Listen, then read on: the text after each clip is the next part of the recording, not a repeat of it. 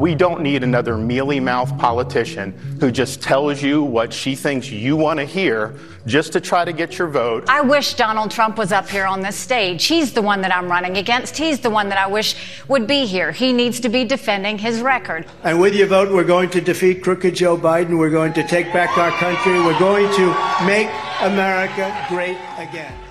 Ja, es geht los. Der Startschuss für den Vorwahlkampf in den USA ist gefallen oder fällt genauer gesagt in wenigen Stunden im Bundesstaat Iowa. Das waren gerade die drei aussichtsreichsten Kandidaten der Republikaner für die Präsidentschaftswahl in diesem Jahr. Ron DeSantis, Nikki Haley und unverkennbar natürlich Donald Trump mit dem alten Spruch Let's make America great again. Der Wintersturm, der Teile der Vereinigten Staaten gerade fest im Griff hat, der macht auch vor Iowa nicht Halt. Über die Wahlbeteiligung trotz Extremwetter und die Strategie der drei Kandidaten spreche ich mit unserer Korrespondentin Sophia Dreisbach. Ja, und Trump, der geht ja als klarer Favorit in diese Vorwahl. Warum das so ist und ob ihm seine Anklagen doch noch zum Verhängnis werden könnten, das kläre ich mit unserem ehemaligen Auslandschef Klaus-Dieter Frankenberger. Heute ist Montag, der 15. Januar. Mitgearbeitet haben Jennifer Brückner und Kevin Gremmel und ich bin Kati Schneider. Schön, dass Sie dabei sind.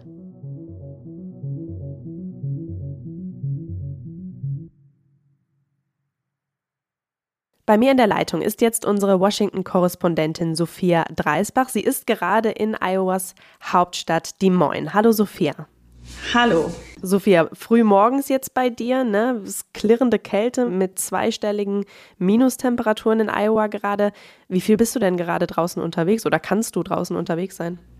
Also ich muss sagen, als es losging mit der Kälte und es auch sehr viele Warnungen gab, habe ich mich ein bisschen zurückgehalten. Aber jetzt gestern war ich schon wieder eine ganze Weile unterwegs und auch wenn es um die minus 24 Grad sind, wenn man sich viele Schichten anzieht und warm einpackt, dann, dann geht das schon für einen, für einen Moment. Okay. Der Nationale Wetterdienst, der warnt ja auch für diesen Montag vor einer lebensbedrohlichen Kälte. Die Menschen werden dazu angehalten, zu Hause zu bleiben. Wie wirkt sich das Extremwetter denn jetzt auf die Wahlbeteiligung aus? Kann man das schon sagen? Ja, das ist die große Frage. Die Republikaner sind natürlich besorgt, dass weniger Leute kommen und alle beteiligten Kandidaten haben wahnsinnig getrommelt, dass die Leute kommen sollen. Aber die Leute hier sagen, Iowans sind den Winter gewöhnt. Auf der anderen Seite, das sind schon Extremtemperaturen, ähm, selbst für diesen Bundesstaat hier. Von daher ist durchaus zu befürchten, dass sich manche heute Abend nicht mehr vor die Tür wagen. Jetzt ist Iowa ja ein sehr dünn besiedelter Staat. Ne? Welche Strecken müssen die Menschen denn zurücklegen, um wählen zu können? Also das ist das Gute an den Caucus. Die sind eigentlich nicht allzu weit weg. Die sind meistens in Highschools, die sind in Gemeindehäusern, die sind in Kirchen und die Entfernung ist manchmal wirklich nur ein paar Minuten, aber auf dem Land, wo schlecht bis gar nicht geräumt ist oder so, kann das schon den entscheidenden Unterschied machen, ob die Leute nochmal auf die Straße wollen oder nicht. Ja. Für welchen der republikanischen Kandidaten ist das denn von Vor- bzw. Nachteil, wenn viele Wähler zu Hause bleiben müssen, beziehungsweise wenn die Wahlbeteiligung gering ausfällt? Das ist die große Debatte und auch nicht ganz klar. Aber Donald Trump zumindest befürchtet, weil in den Umfragen sein Vorsprung so wahnsinnig groß ist, dass die Leute sich denken, ach, so wild wird es ja gar nicht sein, dann müssen wir heute Abend nicht rausgehen und hat deswegen wirklich jedes Mal eindringlich dazu aufgerufen, trotzdem zu gehen, hat gesagt, selbst wenn ihr krank seid und äh, wenn ihr danach tut, umfallt, so nach Motto, kommt heute Abend am, beim Caucus abstimmen für mich. Mhm. Über Trump reden wir gleich nochmal genauer. In der Vergangenheit war Iowa ja der Startschuss für die Vorwahlen beider Parteien, ne, der Republikaner und der Demokraten. Warum ist das diesmal nicht so? Die Demokraten haben sich diesmal zum ersten Mal seit Jahrzehnten entschlossen, in South Carolina anzufangen. Und das liegt auch ein bisschen daran, dass sich Iowa politisch verändert hat. Früher war das hier durchaus noch ein zentristisch geprägter Bundesstaat. Es waren auch immer mal wieder Demokraten in höheren politischen Ämtern. Und das ist jetzt in den vergangenen Jahren nicht mehr so gewesen. Und es gab auch zunehmend Kritik, dass man sagt, warum ähm, lassen die Demokraten ihre Vorwahlen in einem Bundesstaat beginnen, der die diverse Wählerschaft ähm, der Partei überhaupt nicht mehr widerspiegelt. Hm. Ist das denn jetzt besonders klug, dass sie da quasi in Iowa gar nicht mitmischen? Das muss man sehen, aber auf der anderen Seite ist es durchaus so, dass das hier ein im Moment zutiefst republikanisch geprägter Staat ist, in dem es gar nicht so viel zu holen gibt für die Demokraten. Insofern dürfte das den Wählern durchaus entgegenkommen und auch eine Geste an sie sein, dass man nicht mehr hier anfängt. Hm. Okay, also ein veränderter Wahlkalender der Demokraten in diesem Jahr. Führt Biden eigentlich gerade schon Wahlkampf? Da bekommt man ja jetzt, also zumindest hier bei uns, nicht ganz so viel mit. Ja, das Ganze vermischt sich natürlich etwas mit seinem Präsidentendasein, aber er ist jetzt schon mit irgendwie einem Knall ins neue Jahr gestartet. Er hat definitiv versucht, ein bisschen mehr an, an Boden zu gewinnen. Er ist sehr aktiv gegen Trump und spricht sich immer wieder offen gegen ihn aus, hat im Zuge des Jahrestags des 6. Januar, des Sturm auf des Kapitols, sehr gewarnt, dass die amerikanische Demokratie auf dem Spiel stehe. Insofern, ja, in diesem Jahr Jahr geht es jetzt auch bei ihm mehr und mehr los mit dem Wahlkampf.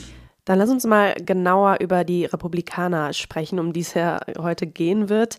Trump, hast du eben schon gesagt, geht als klarer Favorit in diese Vorwahl mit Zustimmungswerten, ich glaube, von knapp über 50 Prozent. Das variiert dann nochmal je nach Umfrage. Wie geht er in Iowa gerade vor, außer dass er jetzt natürlich gesagt hat, die Leute sollen unbedingt äh, wählen gehen? Was ist denn da sonst so seine Strategie? Ja, das Interessante ist, dass Trump hier wahnsinnig weit vorne liegt. Jetzt in der allerletzten Umfrage vor dem Caucus waren es 48 Prozent, aber er gleichzeitig weder besonders viel Geld hier ausgegeben hat, noch besonders viel Zeit hier verbracht hat. Zumindest, wenn man das mit den anderen beiden erfolgreichen Kandidaten, Nikki Haley und Ron DeSantis, vergleicht. Aber hm. es ist einfach so, dass Trump bei der evangelikalen Gruppe hier, die sehr groß ist in Iowa, eine starke Basis hat, dass er bei ländlichen Wählern sehr gut ankommt und dass das einfach beides eine, eine Kernzielgruppe hier in dem Bundesstaat. Viele Beobachter sagen, dass die Kandidaten gerade vor allem mit der Angst der Wähler spielen und sie damit eben zur Wahl bewegen wollen. Bekommst du das auch so mit? Kannst du das bestätigen? Also bei Trump ist es definitiv so. Ähm, es ist Wahnsinn. Er tut immer so, als sei das bei den, den, politischen Gegnern ein Phänomen, dass man den Leuten Angst einjagen wolle und sie klein halten wolle dadurch. Aber er selbst, wie er über Migration spricht, da stehen einem, also da, da ist wirklich unfassbar, welchen Ton er da anschlägt und welche Bedrohungsszenarien er da kreiert. Und Nikki Haley ist die einzige von den dreien, wo ich sagen würde, sie macht es etwas gemäßigter, sie versucht es mit positiven Botschaften. Sie sagt, ich bin jung, wir haben Zeit, hier eine neue Generation einzuleiten und ist eher nach vorne gewandt, als die ganze Zeit so riesige Streckenszenarien zu zeichnen. Jetzt waren ja Wahlkampfveranstaltungen vor Ort wahrscheinlich auch äh, schwieriger. Ne? Wie hat sich das genau gestaltet wegen des Wetters? Ja, man muss sagen, dass jetzt die letzten Tage, die eigentlich irgendwie mit die hektischsten hätten sein sollen, ziemlich ruhig waren, weil am Freitag und Samstag noch viele Wahlkampfveranstaltungen, die in Person hätten stattfinden können, online stattgefunden haben. Man war einfach ausgebremst und die Kandidaten wollten teilweise auch kein Risiko eingehen, die Leute bei dem Wetter nach draußen zu zitieren. Aber es hat jetzt wieder aufgenommen. Trump hat gestern gesprochen, Haley hat gesprochen und so weiter. Also alle sind jetzt durchaus noch mal dabei, final ihre, ihre letzten Wähler zu überzeugen. Mhm, aber Trump hat sich doch auch irgendwo per Video zuschalten lassen. Ne? Also ist ne, ne, irgendwo nicht hingereist, sondern hat sich da irgendwie per Video an seine Wähler gewandt. Genau, also es gab verschiedene Veranstaltungen. Er wollte eigentlich vier machen, bei denen er selbst dabei ist jetzt am Wochenende und davon hat er nur eine selbst gemacht und drei waren sogenannte Tele-Rallies. Da hat er sich dann vorne ein paar Anhänger gesetzt und ähm, quasi im Zwiegespräch mit einem Moderatoren oder mit einem Besucher seine politischen Themen klargemacht. Du hast Nikki Haley jetzt eben schon angesprochen. Trotz des hohen Vorsprungs ist die Abstimmung ja auch für die Konkurrenten Nikki Haley und Ron DeSantis von großer Bedeutung. Trump werden sie ja aller Voraussicht nach nicht mehr überholen. Ich meine, es bleibt ähm, trotzdem abzuwarten. Aber warum ist das für die beiden auch so wichtig? Ja, hier in Iowa wird sich zeigen, ähm, wer von den beiden eine wirkliche Chance hat. Also zum einen muss man gucken, wie weit Trump wirklich vorne liegen wird. Also ob es überhaupt eine Bereitschaft unter den Wählern hier gibt, ähm, sich einem anderen Kandidaten zuzuwenden. Und dann ist eben die Frage, wenn Nikki Haley hier tatsächlich, wie das die letzten Umfragen gesehen haben, vor DeSantis landen sollte, dann wird sie einen großen Vorteil haben. Denn es geht weiter mit New Hampshire, da liegt sie in den Umfragen weit vor DeSantis und gar nicht mehr allzu weit weg von Donald Trump. Und auch in South Carolina, wo sie früher Gouverneurin war, dürfte sie viel besser abschneiden. Das heißt, wenn Ron DeSantis hier auf dem dritten Platz landet, dann ist das kein gutes Zeichen für die Zukunft seiner Kampagne. Hm.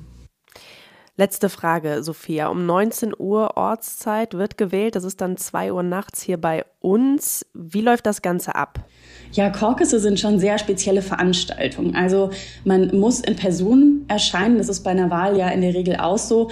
Aber der Punkt ist, dass man dann tatsächlich manchmal nur eine Handvoll Leute ist oder ein Dutzend Leute aus der Nachbarschaft. Und jeder kann dann, wenn er möchte, nochmal sprechen zugunsten seines Kandidaten und versuchen oder seiner Kandidatin. Und versuchen, die Leute final zu überzeugen. Und dann geht es inzwischen in diesem Jahr in eine geheime Wahl. Aber es gibt meistens auch gar keine vorgedruckten Wahlzettel, sondern man schreibt einfach den Namen auf. Und äh, bis vor einigen Jahren ist man wirklich noch in zwei verschiedene Ecken gegangen, so nach dem Motto, um für die einzelnen Kandidaten abzustimmen und hat sich so verteilt. Das ist jetzt nicht mehr so. Aber ja, die Stimmen werden dann in dem jeweiligen Caucus ausgezählt, werden dann auf Ebene der Landkreise weitergegeben, wiederum an die Republikanische Partei auf Bundesstaatenebene. Und die, sofern das alles klappt, wie es sollte, wird heute Nacht noch das Ergebnis verkünden. Okay, das heißt, wie geht es jetzt für dich weiter? Du wirst dann für die Zeitung und für online dranbleiben und morgen dann über die Zahlen direkt berichten? Genau, also ich bin heute Abend definitiv beim Caucus dabei. Das sind öffentliche Veranstaltungen, zu denen man einfach gehen darf, werde ähm, mit einigen Wählern sprechen und dann bin ich natürlich auch sehr gespannt, wie das Ganze hier ausgeht. Vielen Dank, Sophia, dass du dir die Zeit genommen hast und dann hoffe ich, dass du gut durch die Kälte kommst. Danke dir. Danke dir sehr. Ja, eine starke Basis bei der evangelikalen Gruppe und eine hohe Beliebtheit bei den ländlichen Wählern, sagt Sophia Dreisbach. Über Trump und seine Favoritenrolle möchte ich jetzt nochmal genauer sprechen. Und dafür ist mir jetzt unser ehemaliger Auslandschef Klaus-Dieter Frankenberger zugeschaltet. Hallo Klaus. Hallo Kathi. Klaus, wie wichtig ist diese Vorwahl in Iowa heute? Die ist nicht wichtig in absoluten Größenordnung. Sie ist wichtig, weil es jetzt beginnt. Das ist jetzt die erste hm. Wahl. Jetzt tritt das Ganze von der Vorbereitung in die Realitätsphase über. Die Aufmerksamkeit wird jetzt nochmal gesteigert und die Vorwahlsaison beginnt jetzt wirklich. Jetzt werden die, die, Zahlen, die wir jetzt haben, sind jenseits von Umfragen. Das sind quasi in, in Anführungszeichen objektive Zahlen. Und dann werden wir jetzt sehen, äh, wie Trump oder seine Konkurrenten, wie er jetzt bei dem Wählern, bei den republikanischen Wählern ist es ja in erster Linie jetzt in Iowa tatsächlich abschneidet. Und jetzt steigt die Spannung das äh, nochmal um ein paar Grade. Jetzt ist es quasi aus der Phase des Vorwärms in die des, des tatsächlichen Kampfes eingetreten. Ja, wir haben eben schon darüber gesprochen, dass Trump ja als klarer Favorit in diese Wahl geht. Im Vorgespräch hast du mir gesagt, Trump braucht Biden und Biden braucht Trump.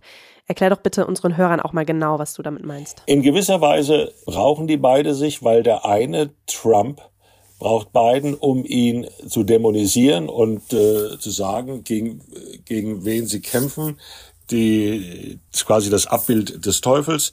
Und Biden braucht eigentlich Trump. Biden ist, wie wir wissen, ist im Moment nicht sehr beliebt, hat schlechte, sehr schlechte Umfragewerte für einen ähm, amtierenden Präsidenten, der sich um die zweite Amtszeit bewirbt. Er ist auch nicht sonderlich beliebt bei den eigenen Wählern, also bei den demokratisch gesinnten Wählern. Warum ist das so? Da ist die Frage des Alters spielt eine Rolle, eine große Rolle, Unzufriedenheit mit Teilen seiner Politik. Jetzt ist die Außenpolitik hinzugekommen. Aber für ihn ist Trump der wichtigste Mobilisierungsfaktor. Würde ein anderer Republikaner, den die Amerikaner als Ganzes, das gesamte amerikanische Elektor, äh, Elektorat nicht so sehr auf dem Schirm hat, ich würde behaupten, die meisten Amerikaner haben von Nikki Haley, die sich auch um die republikanische Kandidatur, äh, Kandidatur bewirbt, die ehemalige Gouverneurin von äh, Südcarolina, noch nichts gehört. Das ist jetzt dann anders. Und sie ist auch nicht, äh, ist mehr oder weniger für die meisten ein unbeschriebenes Blatt. Trump ist es nicht. Trump ist für die demokratischen Wähler auch sozusagen das Abbild des Bösen und derjenige, der Amerika an den Abgrund gestürzt hat, beziehungsweise kurz davor war, in Amerika den Abgrund zu stürzen am 6. Januar 2021. Und deswegen ist es wichtig, für Biden ist Trump ein der Mobilisierungsagent sozusagen. Hm. Ja, apropos äh, Abbild des Bösen. Trump hat ja nicht nur eine, sondern mehrere Anklagen am Hals. Bei einer geht es sogar um die Verschwörung gegen die Vereinigten Staaten. Wie lange dauert das denn, bis die Urteile gefällt werden? Also es hat ja noch bei nicht einem einzigen das Verfahren tatsächlich begonnen. Das soll jetzt in den nächsten Wochen und Monaten der Fall sein. Äh, die meisten rechnen nicht damit, dass es vor der Hauptwahl am 5. November dass da überhaupt ein Urteil gefällt werden wird. Das sind vier Strafrechtsfälle, vier Strafrechtsverfahren. Zwei davon befassen sich im engeren Sinne mit der Aufruf zur Verschwörung, mit dem, mit dem Putschversuch, mit dem Versuch, Wahlergebnisse, das ist im Falle von Georgia so, äh, Wahlergebnisse zu, äh, zu beeinflussen, zu manipulieren. Die wiegen schwer, aber die Fachleute, die sich damit mit Prozessrecht auskennen, rechnen nicht damit, dass es ähm, wie gesagt, noch in den nächsten Monaten zu einem Urteil kommt. Äh, dafür ist das Ganze zu schwierig, dafür wird zu viel investiert in, in diese Verfahren mhm. und Trump wird alles versuchen, das hinauszuzögern. Aber wie man jetzt schon hört, sind die Verfahren im Moment sogar dazu geeignet, seine, seine Popularität, wenn nicht zu erhöhen, zu erhöhen, dann, dann zumindest nicht äh, fallen zu lassen. Es gibt ihm Aufmerksamkeit, es mhm. gibt ihm Publicity, da braucht er kein Geld für zahlen, er ist in the news und es schweißt seine Wähler noch fester an ihn ran. Das ist das, was man bis jetzt feststellen kann unabhängig, ob man diese Verfahren für, für, äh, für notwendig hält. Ich, notwendig hält. Ich halte das. Die sind notwendig, das muss geklärt werden. Und es, es wird wichtig sein, dass es zu einem Richterspruch kommt, aber nicht in den nächsten, im nächsten halben Jahr. Hm. Also wegen seiner Rolle beim Sturm aufs Kapitol wurde er ja schon von den Vorwahlen in Maine und Colorado ausgeschlossen. Bleibt es denn dabei? Also kommen da noch weitere Staaten hinzu und könnte er dann überhaupt noch Kandidat der Republikaner werden? Naja, das sind zwei Paar, äh, zwei Paar Schuhe. Ob noch viel mehr äh, Staaten hinzukommen, das weiß ich nicht. Auf alle Fälle hängt die Sache jetzt beim Supreme Court, beim obersten Gericht an. Das wird mutmaßlich schnell entscheiden, denn die beiden Staaten, um die es geht, Colorado und Maine, die sind äh, auf der Liste der Vorwahlstaaten Anfang März dran, also relativ bald bliebe Trump ausgeschlossen und das Gericht entschiede dann später, nein, das war falsch, er hätte kandidieren können, hätte auf den Listen stehen müssen und dürfen, dann wäre ihm vermeintlich ein Unrecht zugefügt worden. Also ich rechne damit, dass das relativ schnell entschieden wird, mhm. dass zumindest wenn das, äh, das eine einstweilige Anordnung ergeht, Trump auf den Wähler- und Wahllisten zu belassen, aber es wird eine Entscheidung sein, die auch fulminante Auswirkungen haben wird auf das gesamte Wahlverfahren in diesem Jahr. Ja. Ich habe einen Mann aus Iowa gehört, der gesagt hat, also Trump-Anhänger, der gesagt hat, er ist kein Politiker, er ist ähm, ein Unternehmer, ein Arbeiter, also einer von uns. Ist das der Grund, warum er bei den Menschen immer noch so populär ist? Also Trump hat es ja tatsächlich geschafft, sich in eine Figur, in eine Rolle äh, zu verwandeln, die nichts eigentlich, nicht eigentlich etwas mit seiner Herkunft zu tun hat. Er war ja immer schon ein Teil der New Yorker Elite. Er hat es geschafft, auch durch die Fernsehsendungen, in der er aufgetreten ist, äh, sich wahnsinnig populär zu machen. Es war ein Entertainer, ein vulgärer Entertainer, aber immerhin. Und die Leute nehmen ihm dieses Anti-Politiker-Gehabe, nehmen sie ihm ab und sehen ihm in der Tat, jedenfalls viele, als einen von uns, der, der einer ist, der ihre Sorgen, ihre vermeintlichen und tatsächlichen Sorgen äh, anspricht. Was sind diese Sorgen? Darum geht's ja hier. Wenn wir versuchen, das Phänomen Trump und den Trumpismus zu verstehen, dann langt es eben nicht zu sagen, äh, Trump ist ein Rechtspopulist, ein radikaler, partiell, partiell äh, Rassist, hm. sondern er muss verstehen, warum dieser Mann, mit dem die Amerikaner vier Jahre im Weißen Haus quasi ihre Erfahrung gesammelt haben, warum er so populär an der republikanischen Basis ist.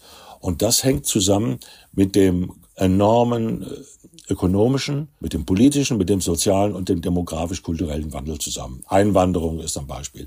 Man wird immer wieder Leute hören, die sofort sagen, warum seid ihr so für Trump?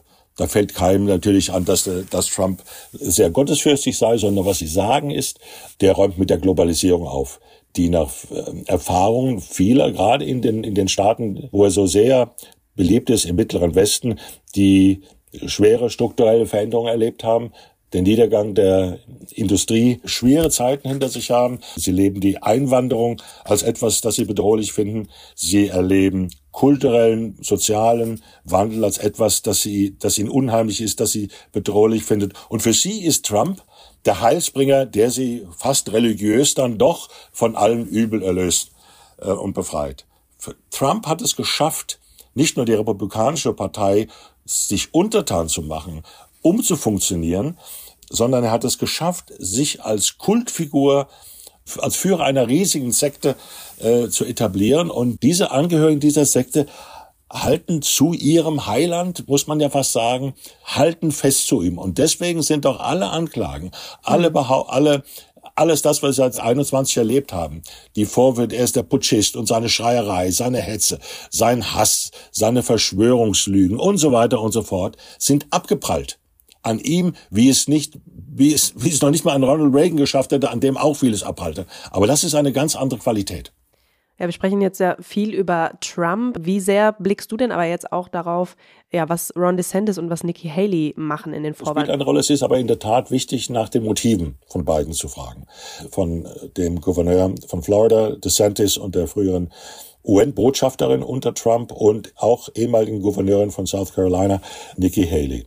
Die wollen sich positionieren, zumindest als Nummer zwei, für den Fall des Falles, dass dann doch irgendeine Unwägbarkeit eintritt, dann doch ein Gericht äh, entscheidet äh, zu Lasten von Trump und dann doch einige Republikaner dann, ich sage jetzt mal so, kalte Füße bekommen und im Zweifel dann doch für einen einen Konservativen sind, ohne das Charaktergepäck von Trump. Mhm. Das ist die, die Rolle, die DeSantis spielt. Er ist nämlich ein wirklicher Konservativer. Und Nikki Haley hat viel von einer traditionellen Konservativen, einer traditionellen Republikanerin, was die Außenpolitik anbelangt, was Allianzen anbelangt. Wer wird die Nummer zwei? Das wird spannend sein zu beobachten. DeSantis fing mit starken Umfragewerten im vergangenen Jahr an, ist tief gefallen. Bei Frau, bei Nikki Haley ist es im Grunde anders verlaufen, aber nicht so doll, dass man sagen kann, die ist sozusagen in Schlagdistanz zu zu Trump, das ist er nicht. Aber wer weiß, beim nächsten Mal in beim nächsten Vorwahltermin, das sind dann wirklich Vorwahlen in New Hampshire, dann äh, gelingt ihr vielleicht einen Überraschungssieg und dann wird man sehen, was passiert, welche Dynamik das Ganze anbelangt. Man darf eins nicht vergessen, beide sind vergleichsweise jung. Also Trump ist, geht auf die 80 zu, zu, der amtierende Präsident ist über 80 DeSantis sind jung, bei DeSantis ist in die Mit-40er, äh, Nikki Haley ist Anfang 50. Also jetzt hm. Einen ehrenvollen Kampf zu liefern und auszuscheiden, disqualifiziert niemanden, was äh, wieder anzutreten oder sich um die Kandidatur zu bewerben in vier Jahren äh, oder, oder auch sogar noch später. Ich habe mal zurückgeschaut. 2016 war Trump als Zweiter in Iowa durch das Ziel des Caucus gegangen. Der erste war Ted Cruz, von dem hat man relativ wenig weiterhin gehört. Er ist auch so ein Rabaukensenator aus Texas, aber so ganz im Rampenlicht ist er in den letzten Jahren nicht gestanden. Marco Rubio, Senator aus Florida, den Trump damals sehr, sehr verunglimpft hat und lächerlich gemacht hat, mhm. den er eingetütet hat, äh, der war Dritter. Äh, der hatte auch keine nationalen Ambitionen mehr, hat ein Buch geschrieben. Trump ist schon die Hausnummer, um die es geht. Und die zweiten werden dann überlegen, für welche künftige Rolle sie in Frage kommen. Aber dass sie Chancen haben, das äh, echte Chancen, das sehe ich nicht. Bei denen geht es darum, hm. wie nah kommen sie ran und welchen Teil der Republikaner gibt es noch, den sie ansprechen und mobilisieren können. Ja. Letzte Frage, Klaus. Unser Kollege Andreas Ross hat heute in einem Kommentar für die Zeitung geschrieben, die Demokraten hätten gerne eine andere Wahl als Biden, haben sie aber nicht, und die Republikaner hätten eine andere Wahl, wollen sie aber nicht. Würdest du dem zustimmen? Ja, es ist ganz hübsch.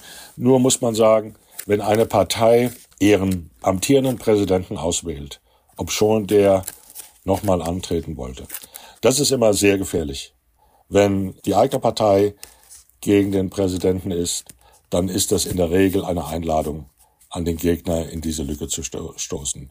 Das erlebt man auf allen Ebenen. Als äh, seinerzeit Jimmy Carter nicht mehr antrat, war es rasch mit der demokratischen Herrlichkeit zu Ende. Damals hatte er allerdings auch einen schweren Brocken gegen sich Ronald Reagan, der kaum zu schlagen war. Und würden jetzt äh, die Demokraten für, äh, hätten sich für einen anderen Kandidaten oder Kandidatin entschieden, dann äh, wäre mein Dafürhalten, das wäre dann relativ aussichtslos. Mhm. Also die Vizepräsidentin von, äh, von Joe Biden, Kamala Harris, die hätte gegen Donald Trump null Chance, würde ich glauben. Mhm.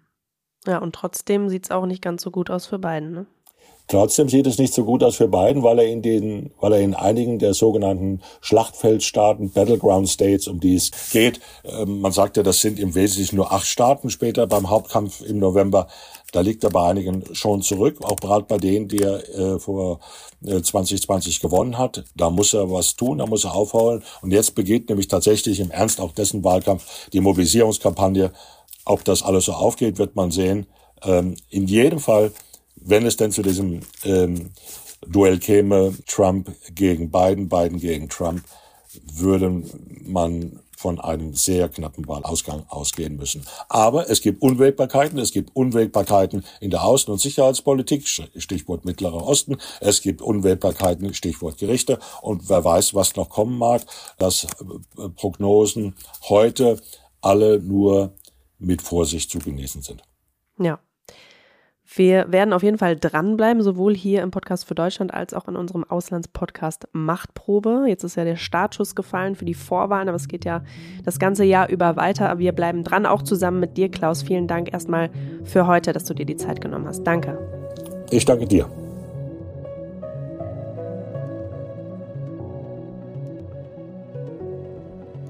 Das war der FAZ-Podcast für Deutschland für heute an diesem Montag, den 15. Januar. Feedback gerne an podcast.faz.de. Morgen ist hier an dieser Stelle meine Kollegin Katrin Jakob für Sie da. Machen Sie es gut und bis bald.